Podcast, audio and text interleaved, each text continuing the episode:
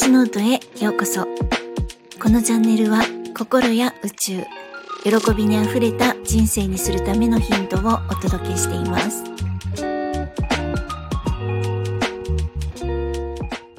皆さん、いかがお過ごしですか？ゆみです、えー、2024年新年明けましておめでとうございます。どうぞ今年もよろしくお願いいたします。えー、さて、本日のテーマは、お正月とは全く関係のない嫌なことは嫌だという意思表示はとても自分を大切にしているということというお話です。え、もともとですね、意思表示がしっかりしているとか、わがままが言える可愛い人とかですね、あとはジャイアンみたいな楽器大将とかは、もうすでに嫌なことは嫌って言えてると思うんですが、この嫌っていう気持ち、嫌なことをなかなか表に出せない人もいらっしゃると思うんですね。で、まあ、各言う私もその類でして、顔には出るくせに、それは嫌だと言えないタイプでした。まあ、どっちみち顔に出るので嫌な空気になるのに、嫌だって言えてなかったんですね。それは嫌、それは嫌、それは嫌いって言えてなかったんです。で、私なりに気を使ってたんですよね。でも自分を大切にする。本当の自分で生きていく。ってことに取り組み出してから自分はどう思うのかっていうことをちゃんとつかむ、まあ、認識するようになったんですね。ああ、私は今嫌だなって思ってる。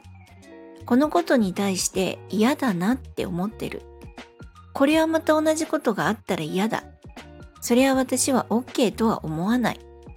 で、こういったことがちゃんと明確になってきたんです。で、そうすると、抑えるのが自然とはならなくなるんですよね。抑えたり、我慢したり、言わないでおこうっていうのは、私にとってのナチュラルな状態ではなくなるわけです。で、えー、それによって自然とですね、今すごく嫌な気持ちだなって認識するようになりましたし、パートナーであればそれを言うし、大切な友達にもなんかそれ違うかもって言えるようになったし。で、そうするとですね、本当の私で相手と向き合うので、絶対悪い方には進まないんですよね。と言っても、もしかしたら私の周りにいる人たちが本当にめちゃくちゃできた人たちで、いや本当めちゃくちゃできた人たちなんですけれども、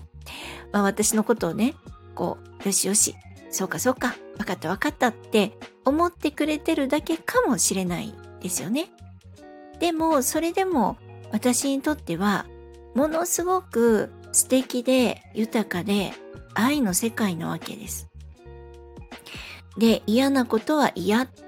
というのは自己需要とか自分を愛するっていう慈愛の観点からしてもめちゃくちゃ大事なことなんですね。で、そして先日も配信でおさお話ししましたように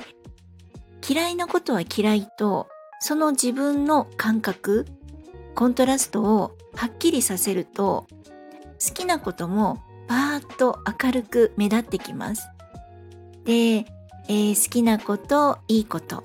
幸せなこと、嬉しいことがパーって目立ってくると、本当に、ああ、本当は自分はこんな世界で生きてきたんだって、本当は幸せの中にいたんだなってことに気づいてきます。で、ネガティブなことが目立つ世の中ではありますが、幸せは実は目の前にあったりするんですね。でもそれを選択しているかっていうことだったりしますね。なんか恐れから幸せを選択できないっていうこともあると思うんです。例えば、えっ、ー、と、なんかちょっと悩みがあって、仲良しのお友達とかに連絡したいな、話したいな、でも迷惑じゃないかな、あ、なんか迷惑かもしれない、なんか嫌な返事とか断られたらどうしよう、うんうんって自分一人で悩んで、やっぱやめとこうって。これは恐れですよね。で、それを飛び越えるんですよね。愛の場所から選択する。で、愛の場所から声をかけるってことなんです。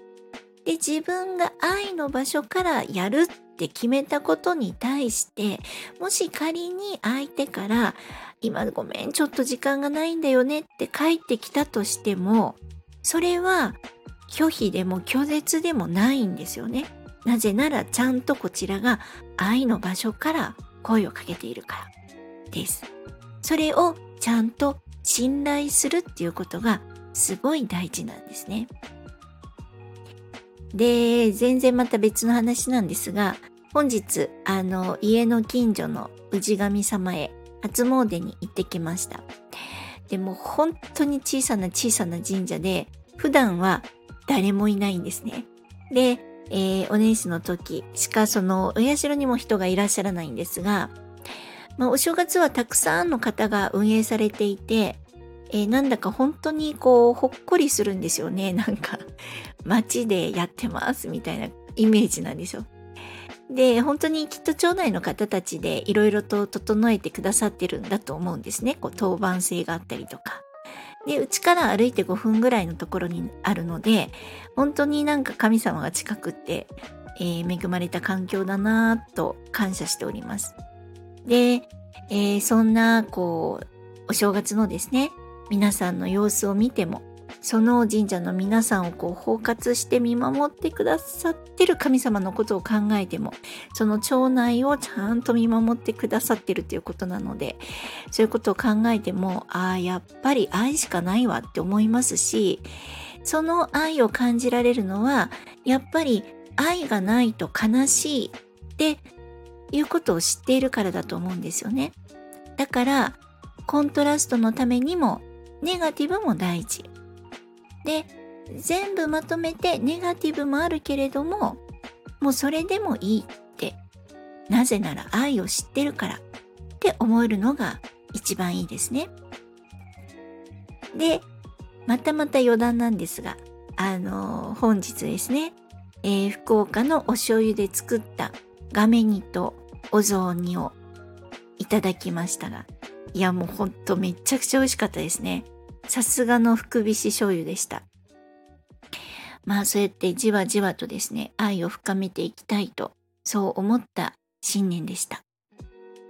そして、あの、もっぱらの悩みはですね、やっぱりこう、年末に大掃除をして、なんかこう、いろいろ素手で触ると良くないっていうのあるじゃないですか。うち結構お掃除で重曹使うんですけど、重曹本当にいいですよ。まあ私あの、重曹のことを、まあ多分ほとんど、まあたくさんの方が重曹を知ってると思うんですけど、あの昔はですね、マジックリン一択だったんですよ。あのキッチンの油汚れとか。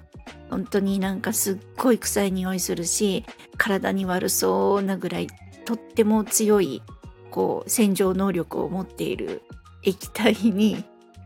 あのビニール手袋をはめてキッチンゴシゴシ掃除してたんですけど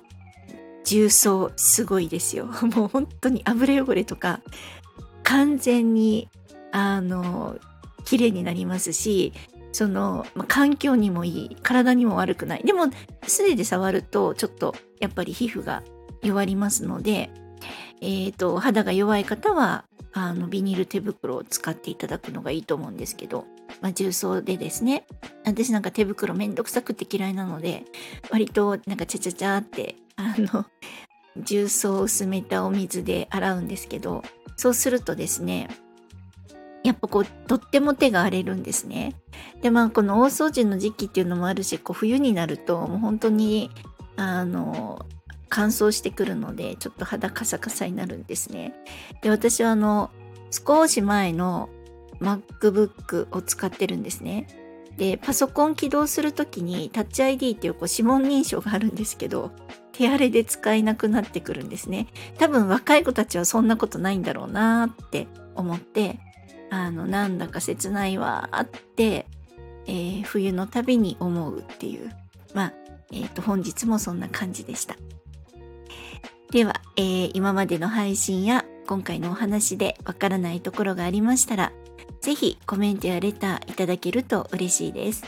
そして、いいねやフォローもしてくださるととっても嬉しいです。えー本日も最後までお聴きくださり、本当にありがとうございました。皆様、ぜひ良いお時間をお過ごしください。で